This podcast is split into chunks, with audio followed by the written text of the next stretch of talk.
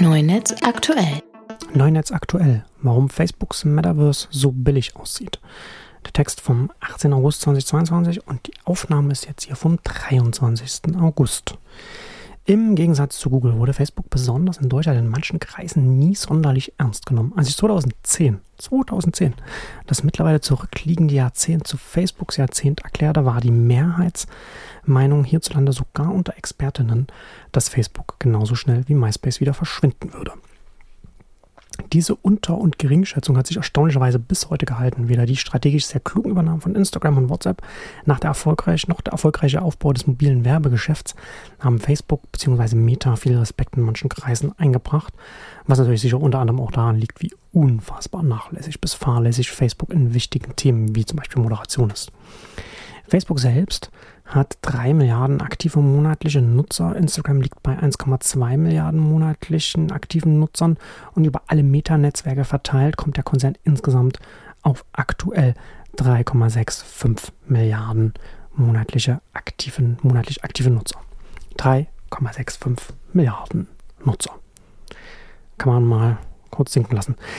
Facebook hat allein 2021 laut eigenen Angaben 10 Milliarden US-Dollar in seine Metaverse-Aktivitäten gesteckt, hat unter anderem The Verge berichtet.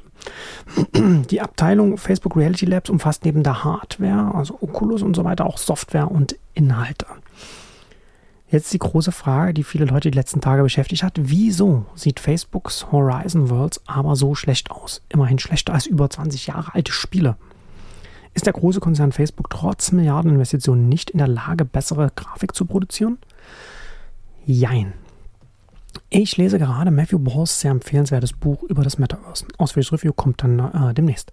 Neben den Potenzialen spricht Ball auch über die Herausforderungen für ein Metaverse, in dem wie in Snow Crash tausende Menschen und mehr direkt im selben virtuellen Raum miteinander interagieren bzw. nebeneinander existieren. Wir sind weit davon entfernt, auch nur ein Zehntel davon heute überhaupt ermöglichen zu können. Es fehlt die Serverkapazität, es fehlt die Computing Power bei den Endnutzern für das Rendern, es fehlt an Bandbreite und in vielen Fällen ist die Latenz schlicht zu hoch.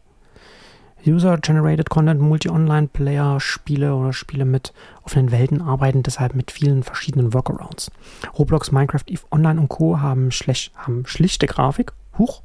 Fortnite World of Warcraft und Co. beschränken den unmittelbaren Raum, in dem Spieler direkt miteinander interagieren können, sodass nur vergleichsweise wenige Spielerinnen sich überhaupt konkret gegenüberstehen und bei den jeweiligen Gegenübers in Echtzeit auch dargestellt werden müssen.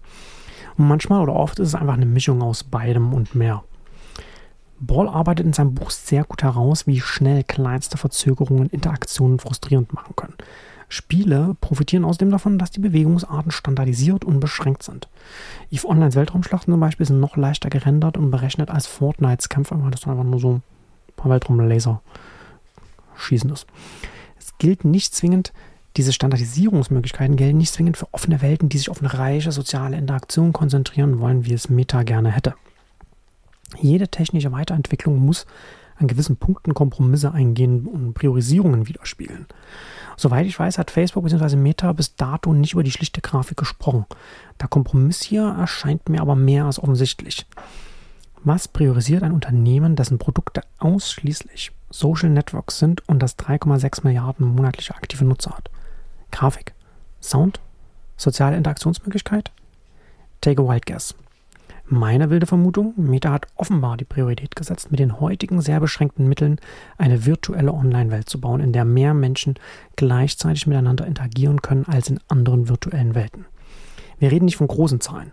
Hier geht es in der Größenordnung vielleicht darum, dass aktuell vergleichsweise vernünftig 20 Leute mehr in Horizon Worlds als in Fortnite gleichzeitig frustfrei in Echtzeit miteinander interagieren werden können. Damit das mit niedriger Latenz klappt, muss unter anderem bei der Grafik gespart werden. Na, die habe ich mich verschrieben, da meinte damit, damit es mit einer höherer Latenz, äh, egal. Da muss unter anderem bei der Grafik gespart werden. Und sogar bei den Beinen. So, zum Zeithorizont. Bis zur Lektüre von Baus Buch war ich davon ausgegangen, dass ein Anführungszeichen echtes Metaverse, wie es sich viele vorstellen, vor allem von der noch geringen Verbreitung der Endgeräte, VR-Headsets und so weiter zurückgehalten wird. Also zusätzlich zur Rechenpower bei den Endgeräten. Mittlerweile sehe ich die größte Hürde in der Netzwerkinfrastruktur weltweit. Zuckerberg hat sich for good and bad, für eine fundamentale Richtung für sein Unternehmen entschieden, die in zehn Jahren vielleicht schon fruchten wird, die aber erst Jahrzehnte von heute wirklich real werden kann. Das ist ein bemerkenswerter Zeithorizont für ein börsennotiertes Unternehmen und wird von ihm sicher auch optimistischer gesehen, aber das mal am Rande.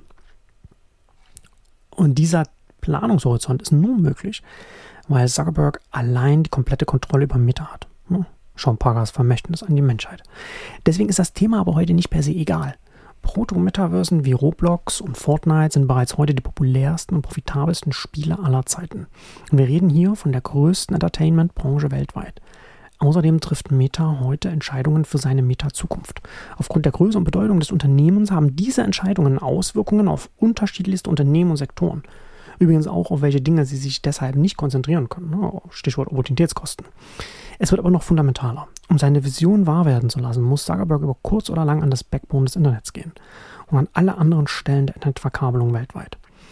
Die schlechte Grafik, mit der Meta heute arbeiten muss, auch wenn sie sie jetzt nach dem ersten, nach der ersten Ankündigung, dass sie in Frankreich und Spanien ankommen werden und man sich über das Screenshot lustig gemacht hat, jetzt äh, die angekündigt haben, die Grafik zu verbessern, wird sie natürlich trotzdem nicht äh, eine sonderlich gute Grafik sein.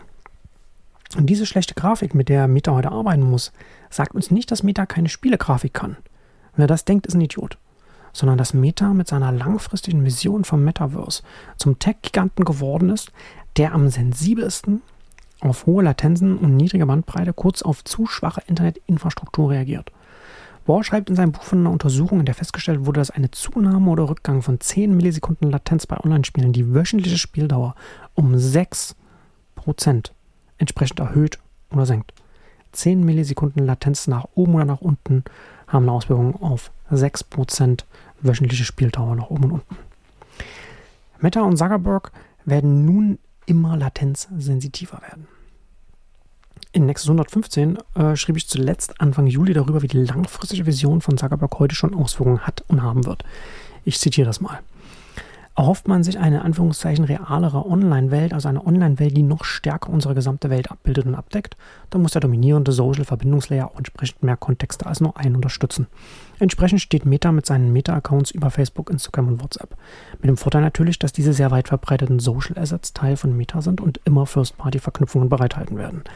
Außerdem über diesen Weg wird strukturell sichergestellt, dass Meta die Vorteile der Verbreitung von Facebook und Instagram mitnehmen können, ohne die Nutzerinnen zu vergraulen, die sich davon eingeengt oder abgeschreckt fühlen würden. Lies vor allem junger Menschen. Außerdem, Meta setzt für das Verbindungsprinzip im Metaverse auf das Follower-Prinzip, das wir von Twitter, Instagram, TikTok und Co. kennen. Zitat Ende. Es ist wegen all dem durchaus denkbar, dass in den nächsten Jahren beispielsweise eine Allianz aus Meta und anderen Metaverse-affinen Unternehmen, wie zum Beispiel Epic Games, Roblox oder sogar Nvidia, Vorschläge für neue Netzwerkprotokolle machen werden, die auf niedriger Latenz optimiert sind und massiv Lobby für diese Netzwerkprotokollvorschläge machen werden.